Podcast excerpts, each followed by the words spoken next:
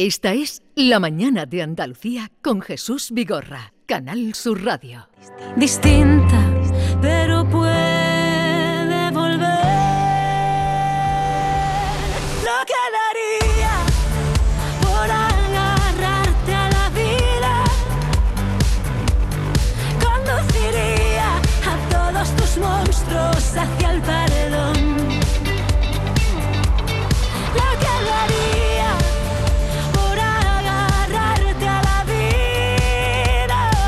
En el tiempo que tardaré en leer este texto, una persona se habrá suicidado.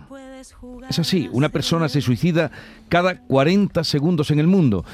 Para la Organización Mundial de la Salud se trata de un problema de salud pública importante, pero a menudo descuidado. En España se suicidan 11 personas cada día, el triple de hombres que de mujeres. Un informe de Save the Children señala que los trastornos mentales entre 2017 y 2021 aumentaron del 1 al 4% en menores de edad entre 4 y 14 años y del 2,5 al 7% en el caso de los trastornos de conducta. En Andalucía la tasa de suicidio está desigualmente repartida. La provincia de Cádiz es la que menos suicidio, suicidios registra y la que más es Jaén, donde en algunos pueblos como Alcalá la Real se disparan los números.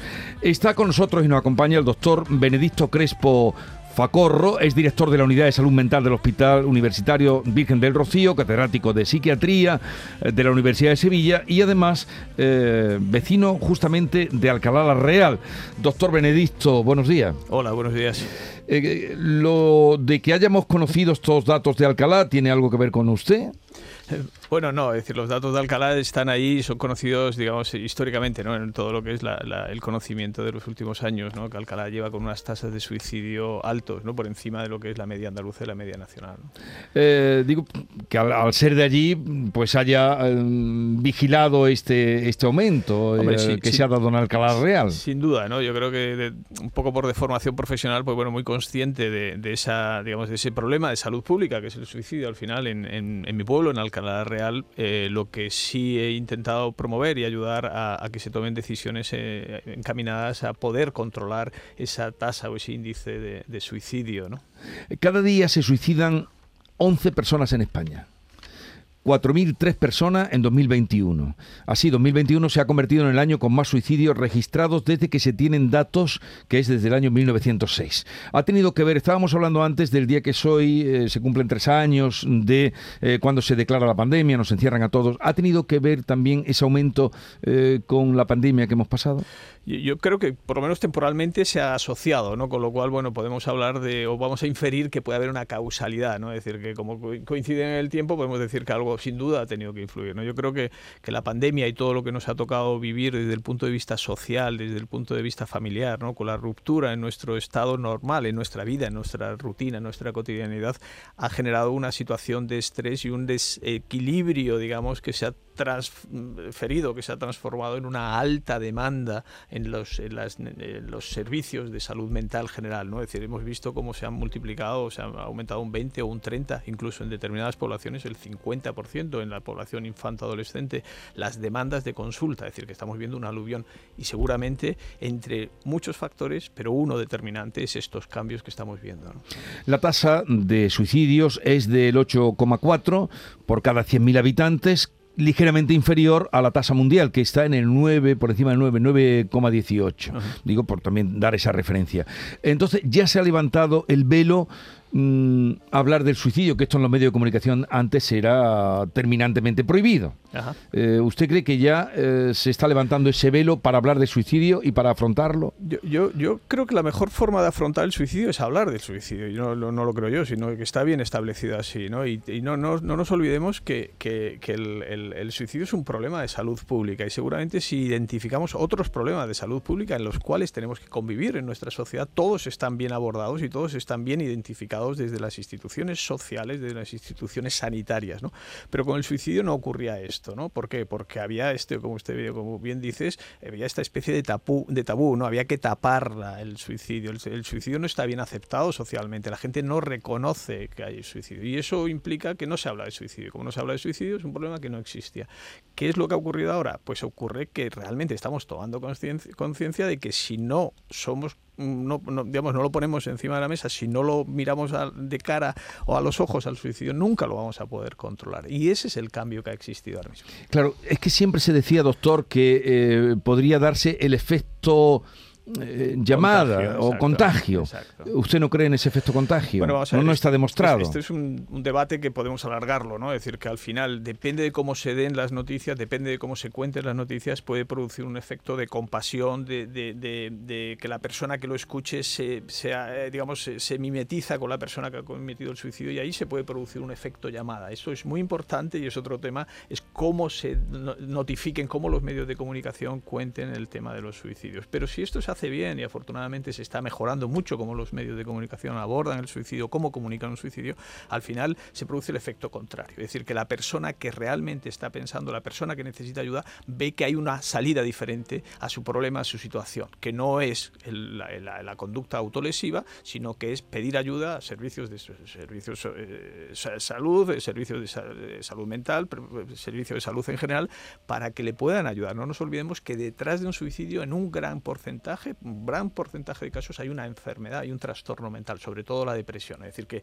depresión y suicidio van muy juntos. Es decir, podemos tener una idea de unos suicidios impulsivos, reactivos a situaciones vivenciales que existen, pero lo que gran, el gran porcentaje de lo que existe son personas que tienen cuadros depresivos y que nunca han consultado por esto. Y ahí aparece el suicidio. Con lo cual ahora mismo lo que estamos hablando es decir, oye, si usted tiene estas ideas, consulte porque hay ayuda y vamos a intentar que esto no sea una realidad en su biografía. Pues mi pregunta precisamente enlaza con lo que esto está diciendo. ¿Se puede prevenir el suicidio? Definitivamente se puede prevenir el suicidio. Es decir, tenemos herramientas y eh, herramientas que han demostrado y que están instauradas en otras comunidades autónomas, que están instauradas en otros países y que han bajado las tasas de suicidio poblacionales. ¿De acuerdo? Esto es, es así. ¿Cómo lo tenemos que hacer? Pues eh, evidentemente teniendo una, digamos, un arsenal, un grupo de, un conjunto de medidas que sean muy dispares, desde lo que evidentemente es reforzar la salud mental, a la educación social, a la identificación, no nos olvidemos, en el, en el entorno escolar, qué pasa con el suicidio adolescente o infantil. Infantil afortunadamente es mínimo, pero el adolescente, las tasas que, bien has comentado antes, se han eh, multiplicado por dos. Es decir, ojo con esto, multiplicado por dos en el último año. Entonces, claro, ahí tenemos que tener todo, digamos, todo el arsenal de, herramientas abierto y a partir de ahí las tasas de suicidio bajarán echaríamos o echamos de menos una estrategia nacional de suicidio. Y a nivel autonómico estamos trabajando y está muy avanzado lo que es un plan de acciones ya para implementar para la prevención y la intervención temprana en suicidio en muchas edades. ¿no? Y esto estará eh, en marcha en Andalucía en los próximos meses porque está terminado el plan. Doctor, como ha comentado Jesús Vigorra, es muy desigual la tasa de suicidio que tenemos en Andalucía. Cádiz, Huelva y Sevilla, pues la que menos, no llega, no llega a 9, pero sin embargo hay algunas provincias, concretamente la de Jaén y Córdoba, pero sobre todo Jaén, que llega al 13,23. Y no sé si ustedes, los especialistas, saben contestar por qué en algunas zonas de Andalucía la tasa es tan alta. En principio no hay una respuesta única a esa, ¿no? a esa pregunta. Evidentemente es algo de lo que nos hace plantear y, analizar el por qué ocurre esto, pero no tenemos una respuesta. ¿no? Es decir, desgraciadamente si tuviéramos cuál es la causa, pues seguramente estaríamos eh, poniendo las medidas eh, oportunas. ¿no? Pero lo que, lo que sí estamos viendo y algo que tenemos que tener en cuenta es la asociación, ¿no? cómo los suicidios muchas veces aparecen en, en racimo, que llamamos, se van agrupando. ¿no? Entonces, en áreas donde hay una alta tasa de suicidio es probable que esas tasas de suicidio, si no se interviene, sigan creciendo, que sea, porque el suicidio en sí mismo va a agruparse en determinados núcleos familiares, como decíamos, determinados entornos. Entonces, quizás ahí ha podido haber una disparidad previa que se ha perpetuado, ¿no? pero no, no hay una causa única que se identifique como eh, la, la, que explicaría esa diferencia, como usted bien indica. ¿no? Doctor, cuando hablamos de violencia de género, sabemos los medios de comunicación, tenemos las claras de cómo informar, nunca relacionarlo con sucesos, no decir otra muerta más, sabemos cómo actuar. ¿Cómo debe actuar, cómo debemos actuar los medios de comunicación ante una noticia de un suicidio infantil, juvenil, un suicidio? pues todo esto eh, afortunadamente está bien escrito y tenemos guías de cómo se deben comunicar las noticias relacionadas con suicidio. Y al final, dicho de una manera breve y tenemos poco tiempo, lo que tenemos es que intentar eh, que la noticia sea eh, no sensacionalista, donde realmente se la, la, comunique la noticia de qué es lo que ha ocurrido, que no se intente idealizar a la persona que ha cometido el suicidio como la persona que ha conseguido algo beneficioso y que al mismo tiempo se den mensajes de que que ante esa situación hay otras salidas que no es el suicidio. ¿De acuerdo? Es decir, el suicidio es una salida que en algún momento una persona ha, tomado la decisión, pero que en esa misma situación que se pueden encontrar otros de, los, de las personas que escuchen la noticia, hay otras salidas. Entonces, esa, esa visión global que está bien descrita en las guías, yo creo que es importante que se conozca y que todos trabajemos, porque parte del trabajo para la prevención del suicidio viene desde los medios de comunicación, como usted bien indica. Como hemos hablado de Alcalá Real, porque ha salido, salió la noticia, y más siendo usted de allí, eh, desde allí precisamente nos llega un mensaje. Hola, buenos días. Soy María de Alcalá la Real. En cierta ocasión vi en un programa de televisión eh, hablando de los suicidios y tal, y mencionaba Alcalá la Real como que entraba dentro de un triángulo. Entonces quería preguntarle al doctor que qué opina de eso. Muchas gracias. ¿Qué es ese triángulo? ¿Dónde está ese triángulo? Bueno, ese es un, es un triángulo que, que, estudiábamos y se estudia en la Facultad de Medicina de Granada, donde yo estudié, donde y es un tema, es un triángulo que viene definido por, por el número, por la prevalencia, el número de suicidios que hay en, en los pueblos, ¿no? Y es un triángulo que, que incluye el sur de Jaén, el noreste de Málaga, sur de Córdoba y norte de Granada. Es decir, que estaríamos ahí en una, en una, digamos, en una población donde está Alcalá Real, estaría Montefrío y estaría Iznájar o Priego de Córdoba. Ahí es donde esos, esa zona tiene unas tasas de suicidio mayores, mucho mayores de la, de la media andaluza, por ejemplo. Lo que siempre oímos decir, y sobre todo en, las personas más jóvenes, es eh, cuando ocurre la, la desgracia o el final, ¿por qué no lo vi venir? ¿Por qué no me di cuenta? Es con eso con lo que se atormentan. ¿Se puede intuir, ver? Vamos a ver, yo creo que, evidentemente como todos estamos percibiendo, estamos hablando de un tema muy sensible desde el punto de vista humano de las personas que han tenido que pasar por este trance, ¿no? por, este, por esa situación traumática y muchos nos estarán escuchando. ¿no? Entonces, eh, eh, no, siempre se puede mm, ver, no siempre se puede anticipar. Y, muchas veces eh, lo que nosotros intentamos desde, no solamente desde salud mental, sino también, como digo, con educación y con, otras instituciones eh, que queremos de servicios sociales, también es la educación, la psicoeducación acerca del suicidio. Hablemos de suicidio. ¿Cuáles son los signos que podemos identificar? ¿no? Es decir, tenemos que dar importancia o no a que alguien nos deje en un posit, en un papelito escrito que la vida no tiene sentido o eso son cosas de la edad. Claramente esas cosas tienen relevancia, no son cosas de la edad. Tenemos que darle importancia. Y todo esto eh, se engloba dentro de una educación social, ¿no? de qué, qué, cosas son relevantes y, no cosas, y qué cosas no son relevantes.